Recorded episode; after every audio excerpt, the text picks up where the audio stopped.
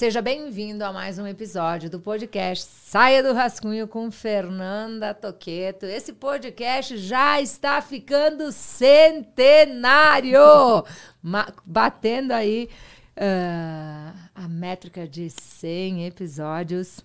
Que alegria poder compartilhar com você conhecimentos para você desenvolver a tua mentalidade, a performance, a gestão de carreira, a multiplicação dos resultados do seu negócio.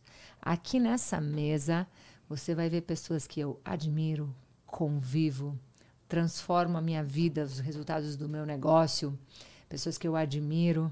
Esse é o objetivo de cada pessoa que eu trago aqui para contribuir com você que acompanha o podcast Saia do Rascunho. E o que, que você pode esperar desse episódio de hoje? Eu trouxe ela, Caroline Monteiro, que é minha sócia no First Class. First Class é um grupo de empresários uh, liderado por Joel J, Caio Carneiro e Flávio Augusto, onde eu tenho a oportunidade aí de conviver com pessoas que fazem acontecer no nosso país, que transformam por onde passam, pela sua visão, pelo modelo dos negócios, pelas estratégias, pela ambiência, né? Eu gosto muito de falar sobre isso, né? A gente é atitude, conhecimento, ambiência é o nosso resultado. E escolhi trazer a Carol aqui, deixa eu apresentar um pouquinho ela para vocês, ela já vai falar um pouquinho. Mas essa mulher, nós temos algum negócio em comum aqui. Começou a empreender aos oito anos de idade, serva de Deus, doutora, há mais de cinco anos. Ela fundou o primeiro escritório de advocacia 100% digital do norte do país. Mãe do Gabriel, esposa do Lucas, advogada há mais de 15 anos, investidora de imóveis há 10 anos, fundou a Limier em 2023. É uma mulher que se posiciona, ocupa seu espaço, defende suas ideias, quebra paradigmas no mercado, nos negócios, e ela vai contar um pouco aqui para vocês.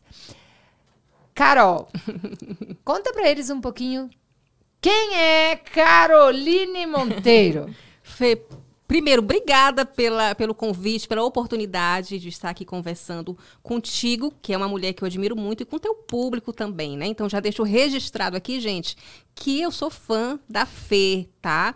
E quem é Carol Monteiro, quem é Caroline Monteiro? Eu, eu me defino como um, uma filha de Deus, eu acredito assim que a minha trajetória, ela é marcada muito pela, pelo amor de Deus mesmo, né? Desde criança até agora, tudo que acontece na minha vida, eu costumo linkar como bondade de Deus, né? Em muitos aspectos. Mas a Carol, ela é rondoniense, né? então nasci ali é, na, na, Rondônia, fica em fronteira com a Bolívia, né? então lá no norte do estado. E é uma menina que entendeu que se ela quisesse fazer a diferença e quisesse ter uma vida legal, uma vida confortável, ela precisava focar em duas coisas: em educação e em trabalho. Então, aí eu, eu fiz agora uma. Tive uma lembrança que eu, de fato, Fê, comecei a empreender com oito anos de idade. Então, eu comecei ali. Eu estudava né, em uma escola de freiras, em um colégio de freiras. E eu lá tinha aquelas lojinhas né, de artigos religiosos. E eu gostava daquilo, sempre gostei, né? Sempre fui uma, uma mulher de fé. É, só que o que, que eu percebi? Olha, eu nunca tinha visto isso vendido, vendendo em lugar nenhum. Então eu comecei a pegar aqueles artigos religiosos, comprava com o dinheiro do meu lanche, então eu parava, deixava de lanchar, porque eu não cheguei a conversar com ninguém sobre essa ideia, para falar com meus pais, né? Olha, estou querendo fazer isso. Não. Eu procurei ali uma solução que estava dentro ali do meu alcance. Então eu devia receber lá alguns trocados para o lanche, então com aquele dinheiro eu comprava os produtos. Eu revendia na família pelo triplo do preço, super inflacionado. E as pessoas achando bonitinho a minha iniciativa compravam. Então comecei a pensar, olha, vender coisas dá dinheiro. Contudo, dois anos antes disso acontecer, dessa Carol aí que já mostrava que tinha essa, já uma veia empreendedora, ela foi desacreditada pela professora de primário. Na alfabetização, é, eu fui desacreditada. É, eu até acho isso talvez tenha me impulsionado a querer estudar. Justifica por que eu estudo tanto. Porque a professora disse que eu tinha algum problema, alguma dificuldade, que possivelmente da turma eu não ia aprender a ler e escrever. E é muito, muito sério, porque eu tinha seis anos, mas eu me lembro exatamente desse dia. E agradeço até essa professora, porque talvez se ela não tivesse me desafiado, eu não teria estudado tanto e procurado estudar tanto. Então, como é que eu posso me resumir? É realmente uma filha de Deus, uma mulher, né, que serve a Deus até hoje, né, e pretendo fazer isso por toda a minha vida, e que viu no trabalho, especialmente no empreendedorismo e na educação, uma grande saída de realmente mudar de vida e de fazer a diferença nesse mundo. Me tocou aqui uma palavra serva de Deus, a espiritualidade. Eu não estou aqui para defender nenhum tipo de religiosidade, mas explica um pouco mais isso. Legal. Eu sou uma. É, eu também tenho essa assim, a mente bem aberta e acho que toda religião é muito importante. Mesmo quem não segue uma religião, a sua fé é importante. Eu acho que isso, é, isso. É, é uma das coisas fundamentais para o ser humano ser completo. Né? Então, toda, né, a gente tem muitas é, áreas da nossa vida que são extremamente importantes. Uma delas é a fé. Então, eu encontrei minha fé na Igreja Católica. Né? Então, eu fui criada na Igreja Católica. Então, fiz todo o caminho tradicional, catequese, tal, tal, tal. E comecei a servir ali aos 18 anos, provavelmente, sendo catequista, ensinando sobre a Bíblia né, para outras crianças. Depois eu acabei me envolvendo muito com a juventude, então acabei sendo uma liderança né, no meu estado, então é, coordenei a juventude da, da cidade né, por alguns anos e tudo mais. E hoje eu sirvo ainda, só que hoje eu fiz até uma. Eu migrei, eu sempre fui uma liderança dentro da igreja, especialmente para a juventude. Mas desde que eu casei, eu decidi servir ao lado do meu marido. Então hoje eu sirvo na Igreja Católica como ministra da Eucaristia, que, né, para quem não é católico, é aquela pessoa que auxilia o padre ali no altar, né? Então, hoje eu sirvo lá e não me vejo, é como se fosse algo mesmo que já faz parte de mim. E essa vivência é, da fé, que envolve a espiritualidade, a vida em comunidade, que é muito importante. Eu digo, muito do que eu sei profissionalmente hoje eu aprendi na igreja, a a necessidade de a gente liderar, de se comunicar, porque na igreja a gente precisa fazer uma leitura, precisa é, é, liderar uma, um grupo de jovens e tudo mais, e a gente vai desenvolvendo essas habilidades também. A timidez, eu era extremamente tímida, Fê. Eu, na, infância, eu, os meus colegas me apelidavam de mudinha, porque eu tinha tanta vergonha de falar com as pessoas que se elas viessem falar comigo, eu não respondia. Eu me protegia e, e, e me fechava. Então, tudo isso a minha desenvoltura foi desenvolvida na igreja. Por isso que eu digo que eu fui também sendo moldada. Né? Um dos pilares muito importantes foi o da fé, a vida em comunidade. A fé te destravou? Com certeza. Destravou a liderança, a comunicação, você fala de princípios na fé, né? Uhum. E os princípios, eles são a base, né, para toda a transformação que a gente constrói. Na Verdade. nossa vida, na nossa carreira, nos nossos negócios, né? Enfim, você traz que junto com a fé e através da fé você começou a empreender, uhum. né?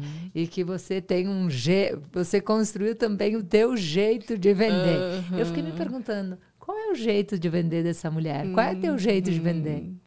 Porque você vende mesmo, né? Ela já vai vender para vocês, viu? Fiquem ligados aí, porque ela já vai vender uma ideia muito interessante de um negócio que só cresce. Vocês estão achando que ela é advogada. Esperem para ver o que, que ela vai falar aqui que ela faz. Vocês não estão nem imaginando. Mas qual é o teu uhum. jeito de vender?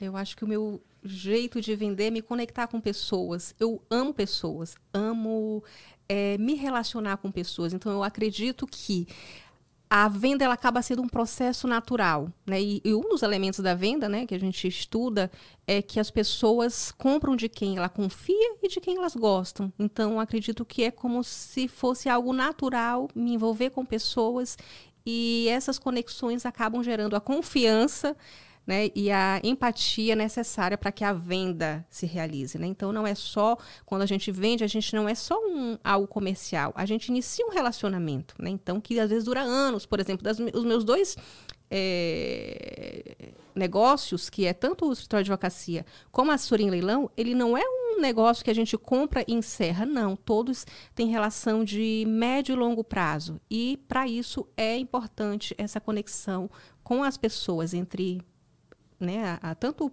eu como fundadora, os membros do meu time, com os nossos clientes. Uhum. Eu, quando apresentei aqui, você falou que você foi o primeiro escritório uhum. a digitalizar 100% Isso. as operações. Como foi essa experiência? Então, Fê, o que, que aconteceu? Eu advogo, sou apaixonada pela advocacia, então eu tive uma advocacia bem tradicional, dessa que você tem uma mesa, que o cliente chega para ser atendido, com aquele ambiente super formal. Mas, mesmo que por algum tempo eu tenha até me revestido dessa formalidade necessária, né? Às, às vezes até no início da carreira, que a gente precisa passar credibilidade, eu não sou assim. A minha essência é ser mais arrojada, ser mais informal. E eu sempre buscava uma forma diferente de fazer aquilo que eu gostava, mas de uma forma mais leve, que objetivasse até minha qualidade de vida e que desse também um serviço diferente para os meus clientes. Então eu comecei a estudar sobre isso. Né? Então eu pensava como que eu posso fazer a minha advocacia de uma forma diferente, sem eu precisar estar trancada em uma sala. Eu sou também uma pessoa muito livre, então precisar estar dentro de um escritório o dia todo para mim não era agradável. Mas por muito tempo eu fiz, por nove anos eu fiz, eu precisava fazer porque era aquela advocacia que funcionava.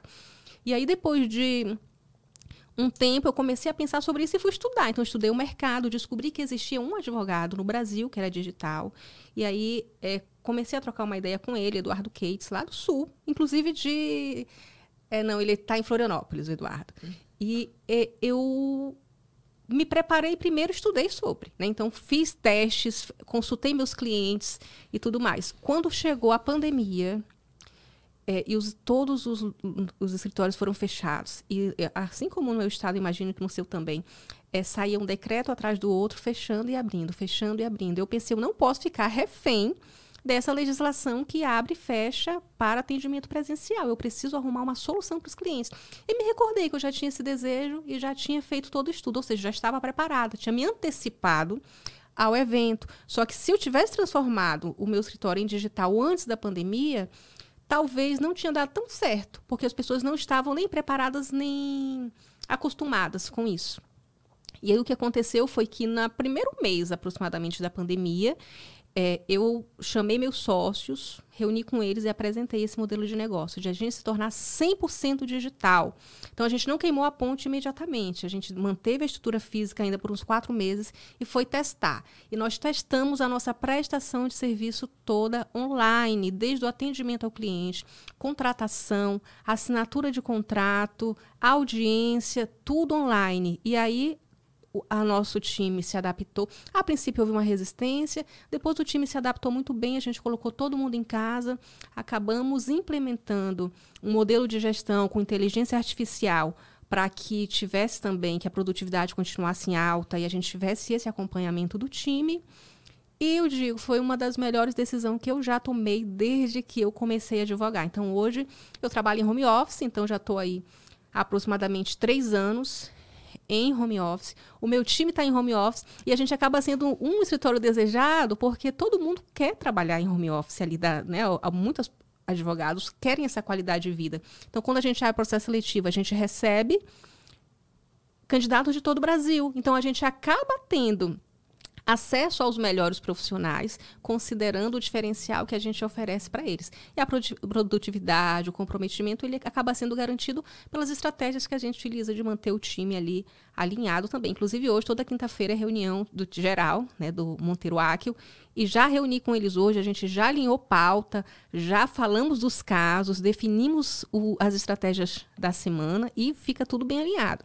E aí, quando eu lancei esse escritório digital, né? E eu digo da região norte porque hoje não existe, não existia, né, na época outro escritório digital online, 100%, né? Alguns são híbridos, ou seja, tem o escritório, mas também atende online. O meu não tem sede física, eu fiz questão de entregar o ponto para eu não voltar atrás.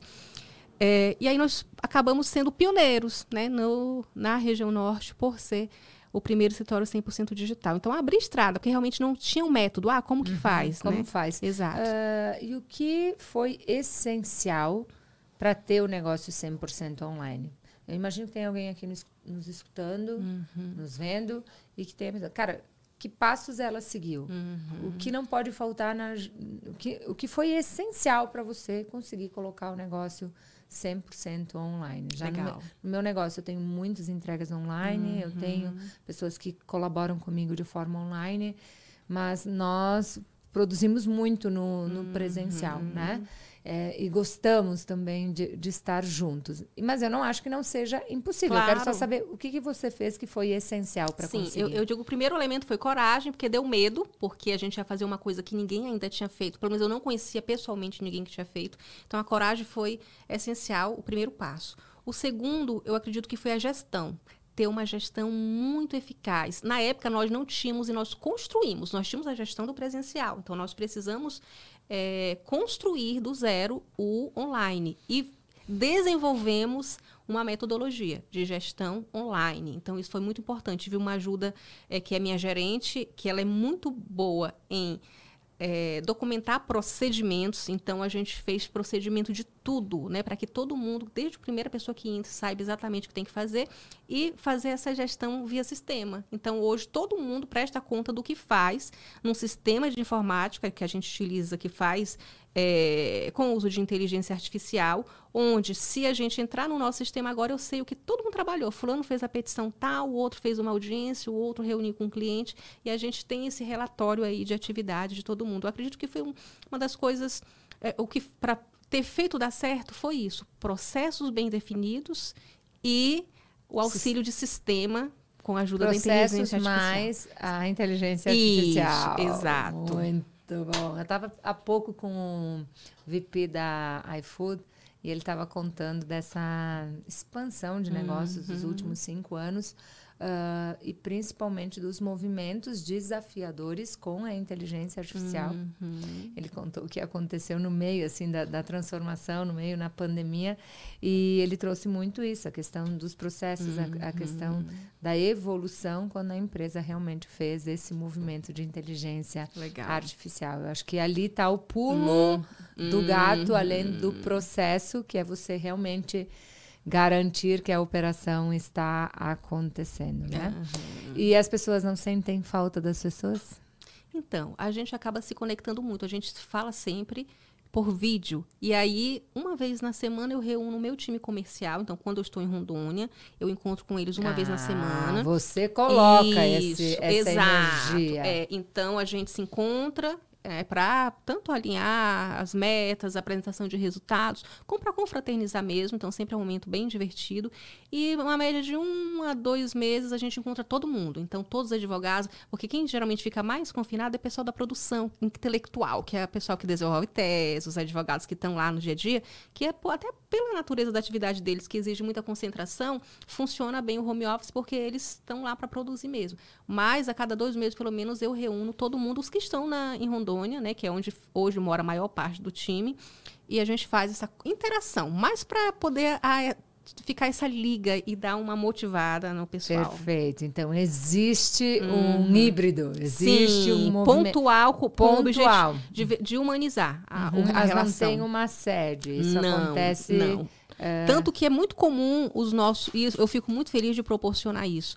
De os nossos parceiros, os nossos colaboradores, eles viajarem bastante, porque não nada é, obriga que eles estejam lá no nosso estado, em Rondônia. Então, por exemplo, a minha gerente geral, ela estava no Chile, então foi conhecer o Chile e continuou gerindo o escritório tranquilamente. A minha outra sócia estava na Itália, né? O, o outro advogado recentemente estava aqui em São Paulo e cumprindo as suas agendas. Então é legal que eles conseguem aí, né, viver, ter qualidade de vida e continuam tendo a mesma entrega. Talvez isso é até o diferencial que faz com que eles se mantenham produtivos, porque eles seguem vivendo, curtindo a família, usufruindo aí dos passeios, mas cumprindo com o compromisso que eles têm com a gente de entregar ali com a mais alta performance. Uhum. É um diferencial maravilhoso, mas que requer também uma atenção para que a pessoa cumpra todos os seus papéis, né? Sim. Para não. Porque é, é muito tênue, você tem que ter uma, uma Uhum. preparação. Um comprometimento, um né? compromisso, Exato. como você falou. Sim, assim como tem gente que entra e confunde, né? E acha que é porque é digital e que não precisa você ter a entrega, ter o compromisso. Aí, aí a, naturalmente a cultura da empresa acaba expelindo uhum. esses profissionais. Mas hoje eu tenho assim a alegria disso aqui. Quem está comigo hoje tem essa visão, tem esse entendeu, né? Essa essa e, a, e, entra num ponto, né, que a gente discute muito lá no, no First Class, que é a questão da cultura, né? Sim. Você precisa desenvolver uma cultura, uhum. você precisa atrair pessoas que realmente querem isso, Sim. porque aí elas se comprometem Exato. com isso, né? E é interessante a cultura é tão forte que o próprio time ele se manifesta quando ele vê que alguém não tem essa cultura, quando ele vê que, que tá, na verdade está dentro do digital e houve essa confusão. E vem nos falar, olha, né, fulano talvez esteja confundindo. E é interessante isso, porque quem tá já entendeu que a cultura é você tem aqui tem essa oportunidade de ter qualidade de vida, mas você precisa ter uma entrega extraordinária, senão hum, não pertence ao ambiente, né? Isso é legal. Perfeito. E não é só sobre um escritório de advocacia, né? É sobre leilão. Pois é. Que, que, gente, vocês que estão aí nos vendo, ouvindo, você já participou de um leilão? Não teve coragem de participar? Já uh, muito específico esse assunto, mas curioso, me interessa saber, né?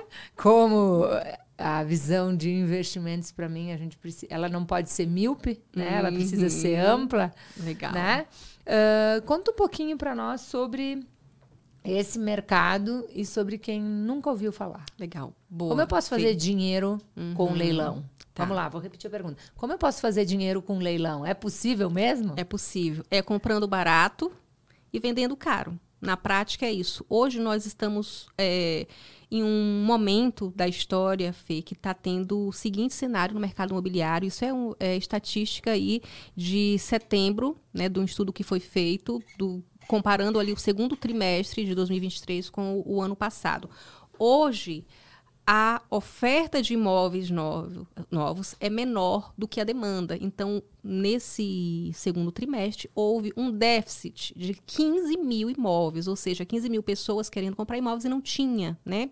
Imóveis novos. Foi feito esse levantamento. E aí entra os imóveis de leilões que não são contabilizados nessa estatística, por quê? Porque já são imóveis antigos. Então a maioria dos imóveis, eles não são imóveis na planta. Tem imóvel na planta em leilão? Na planta não, em construção? Tem, porque tem gente que compra na planta e depois acaba não honrando e aí isso pode ser ir, ser ir para venda via leilão. Contudo, é, esses imóveis eles são imóveis que já estão há alguns anos construídos. E aí, na prática, o que, que acontece? E aí é muito, é, na verdade, é todo um, um, uma, um problema econômico ligado, porque hoje o nível de inadimplência do brasileiro é enorme e o que leva, na verdade, um imóvel para leilão são, são duas fontes de inadimplência. Uma é a inadimplência do sistema habitacional, por quê? Porque a maioria das pessoas hoje que compram sua casa, elas compram pelo financiamento da Caixa Econômica, que é o mais popular, né? É, e o outro é de dívidas judiciais. Então, os dois envolvem dívidas. Então, a pessoa, vou te dar um exemplo. Ah, como que esse imóvel chega no leilão para depois a gente poder arrematar? Esse imóvel, Fê, ele foi comprado por uma pessoa, só que ele não foi pago. E aí, quando essa pessoa compra esse imóvel, ela assina um contrato lá, que tem um termo que é bem famoso, que chama alienação fiduciária. O que, que essa palavra quer dizer? Quer dizer o seguinte: quando você compra um imóvel e o, a Caixa Econômica, por exemplo, te, te empresta o dinheiro para poder comprar esse imóvel, o imóvel não é seu. Ele só vai ser 100% seu quando você quitar, concorda comigo? Só que as pessoas têm a falsa ilusão que o imóvel é delas. Não é. Elas, na verdade, é, contrataram uma dívida. Então, elas emprestaram um dinheiro para poder fazer uso. É como se ela tivesse alugado o dinheiro. Então, ao invés de alugar a casa, ela aluga o dinheiro para poder comprar a casa. E se essa pessoa ela passa a dever aquelas prestações, ela não honra com o compromisso, o que é muito comum. As pessoas não têm é, educação financeira e acabam se comprometendo com dívidas maiores do que elas podem realmente pagar, elas podem gerar uma inadimplência, ou seja, elas devem, param de pagar as prestações. E depois de uma quantidade de prestações não pagas, a Caixa tem o direito de falar, epa, você, você não está me pagando o dinheiro que eu te emprestei, a casa é minha. E aí ela notifica a pessoa, olha, essa casa, a partir de agora, não é mais sua, registra lá no cartório de registro de, de imóvel em nome dela, então passa, sai lá da propriedade de quem comprou e passa a ser propriedade da Caixa. A partir desse momento, ela tem o direito de vender. Então, ela vai colocar isso no leilão. Então, primeiro leilão, segundo leilão, venda direta, temos algumas modalidades. E aí, o que, que acontece? O investidor, né, que somos nós, é, tem acesso àquele imóvel que, por exemplo, a pessoa comprou por 300 mil reais, que vale 300 mil reais, quando vai para leilão, pode ir com, com descontos grandes. Então, o que, que é comum? 30% de desconto. Então, já é um, um desconto muito interessante para o mercado. Só que o que dá de fazer também? Procurando bem, com uma boa assessoria ou aprendendo a fazer? Encontrar imóveis com 50%, 60%, 70% de desconto.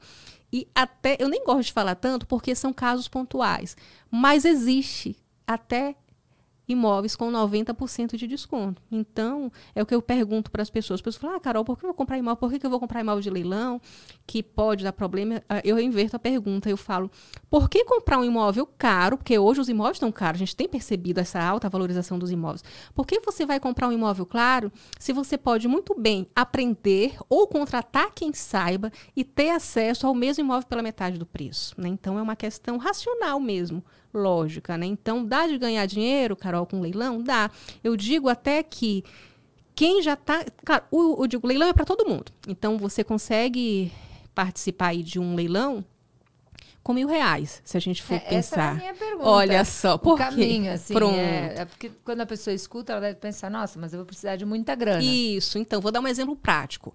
Tem imóvel de todo valor, tá? Então, eu já vi imóveis até de 20 mil reais, terrenos, alguma casinha popular, tudo, né? Na Caixa tem um diferencial. Eu estou falando mais da Caixa porque eu sempre aconselho a quem vai começar a investir em imóveis de leilão começar pela Caixa, porque tem os judiciais e tem dos outros bancos também. Mas falando em Caixa, né, que tem alguns benefícios. A Caixa, ela vende o imóvel ali pela metade do preço ela empresta o dinheiro para você comprar o imóvel dela mesmo, né? Então, porque ela financia. E ela também é, aceita esse imóvel em garantia. Ela paga o corretor que vai lhe auxiliar na documentação e também paga o advogado se você precisar desocupar esse imóvel, né? É muito, parece até Mentira. brincadeira. É. Mas é verdade. Eu vou te dar um exemplo. É, por que, que o leilão de imóveis ele é para todo mundo? Porque tem imóveis de todo preço. Então, uma pessoa que se organizou e juntou mil reais, vamos dizer, não, eu tenho lá um dinheiro guardado, vou deixar esses mil reais.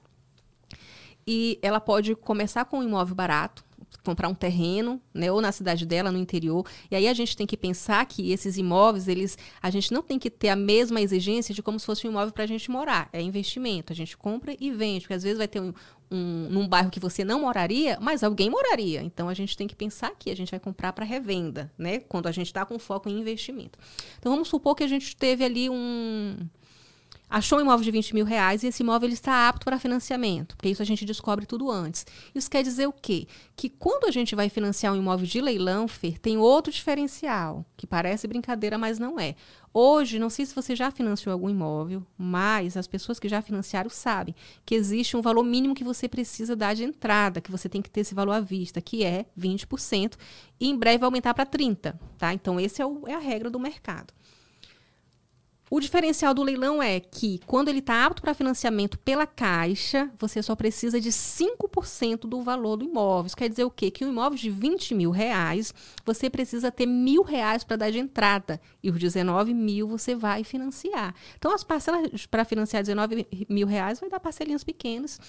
E vai ser acessível para o trabalhador comum, que de repente ali ganha ali dois salários mínimos e que vai ter essa reserva, vai se organizar para pagar as parcelinhas. E a estratégia que eu sempre ensino né, para os meus mentorados e que também aplico para as pessoas que eu assessoro é a gente compra o imóvel, se organiza para pagar essas parcelas do financiamento de entre um e dois anos, que é o tempo que a gente tem para desocupar e vender. Então vamos dizer que esse imóvel que a gente comprou 20 mil reais, ele vale 40, que geralmente é o dobro, né, a média de desconto. Esse imóvel ele vai quitar o financiamento, então ele liquida a dívida de 19 mil e sobra 21 mil reais aproximadamente. Ele vai pagar as custas cartorárias, algumas despesinhas, mas ele vai ter um retorno ali de pelo menos uns 9 mil reais. Né? Então, é, para todo mundo. Assim como tem o ganho pequeno, tem o ganho grande. Como eu, hoje mesmo, né, eu acessando, vi um imóvel é, que eu não posso falar exatamente onde ele fica, porque eu já passei para um cliente Brasil é, no Brasil. Esse imóvel, ele já é o de um, um ticket mais alto, mas ele está avaliado em 13 milhões de reais e está à venda por um milhão. Então, assim como você pode ficar multimilionário numa operação, você pode começar pequeno e ir aquela, né? Vai juntando que o montinho vai aumentando e depois você pode investir de uma forma mais expressiva. Essa está entre uma das melhores oportunidades que Tá. você já viu. Sim, tá? Entre as melhores oportunidades, eu digo, quando o desconto é de 90%,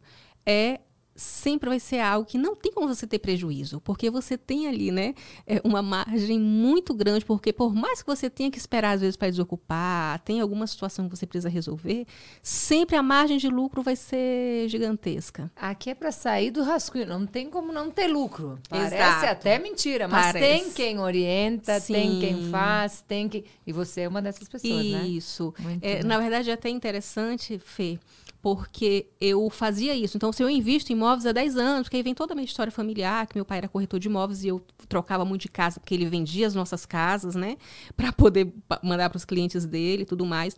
E eu via esse movimento, né, e aí eu comecei a comprar e vender, só que é, casas do mercado mesmo. Na verdade, eu negociava. Então, quando tinha uma casa mesmo, uma venda na rua, eu ia lá, negociava por um preço menor. Quando a pessoa aceitava, eu já tirava o lucro ali. Tanto que o Robert, do autor do Pai Rico, Pai Pobre, ele fala que a gente ganha dinheiro não é na venda do imóvel, é na compra. Porque na compra é que a gente já aumenta o nosso patrimônio ali. Eu já fazia isso. E aí, quando eu comecei a investir em imóvel de leilão, eu vi que isso poderia ser potencializado. E as pessoas começaram a me perguntar como que fazia isso, né? Foi até que é, eu recebi uma pergunta do Fernando, que está até aqui na, no estúdio, que ele é planejador financeiro, e ele me falou, Carol, por que, que você ainda não está ensinando as pessoas a fazer? Porque isso é tão bom, você não, né, não pode ficar só para você, você tem que ensinar as pessoas. E aí a gente Falei, tá bom. Então comecei a atender em mentoria primeiro individual, e aí depois é, a agenda já ficou apertada, né? Que as pessoas começaram a procurar, e aí eu comecei a, a fazer mentorias em grupo. Então hoje eu faço imersões onde eu ensino, formo investidores em leilão, também atendo de forma online. E aí também faço assessoria, porque tem gente que não ou não quer aprender ou porque não tem tempo, prefere terceirizar. Confiar a mim é toda a operação. E aí é quando a gente entra com a assessoria, ou seja, desde a escolha das melhores oportunidades até a arrematação, registro, desocupação. Então a gente faz é, toda a operação. Para tudo, se você tem interesse, tem alguém esperando para te ensinar. Basta Exato. você ter acesso, né, e aprender sobre isso. Fico muito feliz de ter apresentado talvez para muitos isso aqui no podcast Saia do Rascunho, ou ter lembrado tantos outros Uhum. que as possibilidades estão para aqueles que desejam acessar, né? Que recado tu pode dar para quem curtiu esse podcast, que quer investir mais nessa, nesse ramo? O que, que a gente pode fechar assim, aconselhando as pessoas com a tua experiência, com a tua vivência e com o que você já viu acontecer nesse mercado? Um é estude, então você pode começar a pesquisar né, é, material que esteja disponível na internet sobre isso. Inclu inclusive, disponho aqui das minhas redes sociais, porque lá eu produzo bastante conteúdo, falo bastante, então você pode procurar a, o Insta da Limier com Y, Limier Educação, né? E lá você já vai me encontrar também, que faço postagens diárias. E você vai ter acesso a esse conhecimento. Por quê? Porque o maior hoje impeditivo de, das pessoas multiplicarem seu patrimônio é o medo, o medo e a falta de informação. Então, isso eu acredito que já é o primeiro passo para você Começar. começar. E aí, Carol, eu quero aprender. Lá você pode nos chamar no direct, a gente vai dizer as opções de como que você pode aprender sobre investimento em leilão. Carol, não quero aprender. Eu quero realmente que você faça tudo para mim. Chama a gente também que o nosso time está lá preparado para apresentar as melhores opções e colocar você no mundo dos leilões de uma forma especialmente segura, confiável, séria, a gente colocando aí ao serviço realmente toda a nossa expertise em Muito leilão bem. de imóveis. Olha só, se você está nos ouvindo aí, vendo, ouvindo, enfim, e você pensa, nossa, eu jamais vou ter coragem de fazer isso. Nossa, eu tenho medo de fazer isso. Não, primeiro eu preciso fazer dinheiro para conseguir fazer isso. O meu presente para você é o meu livro digital Decifre Sua Mente e Multiplique Seus Resultados. Então não tem desculpa, Carol. Uhum. Aqui a gente treina para a pessoa uh, ter coragem para fazer o que tem que ser feito, ter dinheiro para fazer o que tem que ser feito e sempre apresenta as melhores opções. Gratidão pelo teu tempo. Eu que agradeço, e Fê. que a gente possa nesse movimento né, que fomentamos no First Class, que eu fomento no meu grupo de empresários Titânio, que tu também conhece, né, essa questão de conexões geram conexões e oportunidades, né? Aves da mesma plumagem andam juntas. As oportunidades estão aonde está o movimento, onde está o conhecimento, onde estão conexões estratégicas. Que privilégio. Quero me colocar à disposição para servir para a tua comunidade também. E gratidão pelo teu tempo. e até amanhã, que amanhã estaremos juntas, né? No dia que está sendo gravado esse episódio, no dia seguinte estaremos juntas. Então, tenho certeza que teremos muitas surpresas. Gratidão. Obrigada, obrigada, Fê. Uma honra, uma alegria. Você é um presente do First Class e aqui a gente, se Deus quiser, vai sim se conectar ainda mais e fazer muitas parcerias. Conte comigo mesmo, viu? Sinceramente. É sobre isso. Obrigada.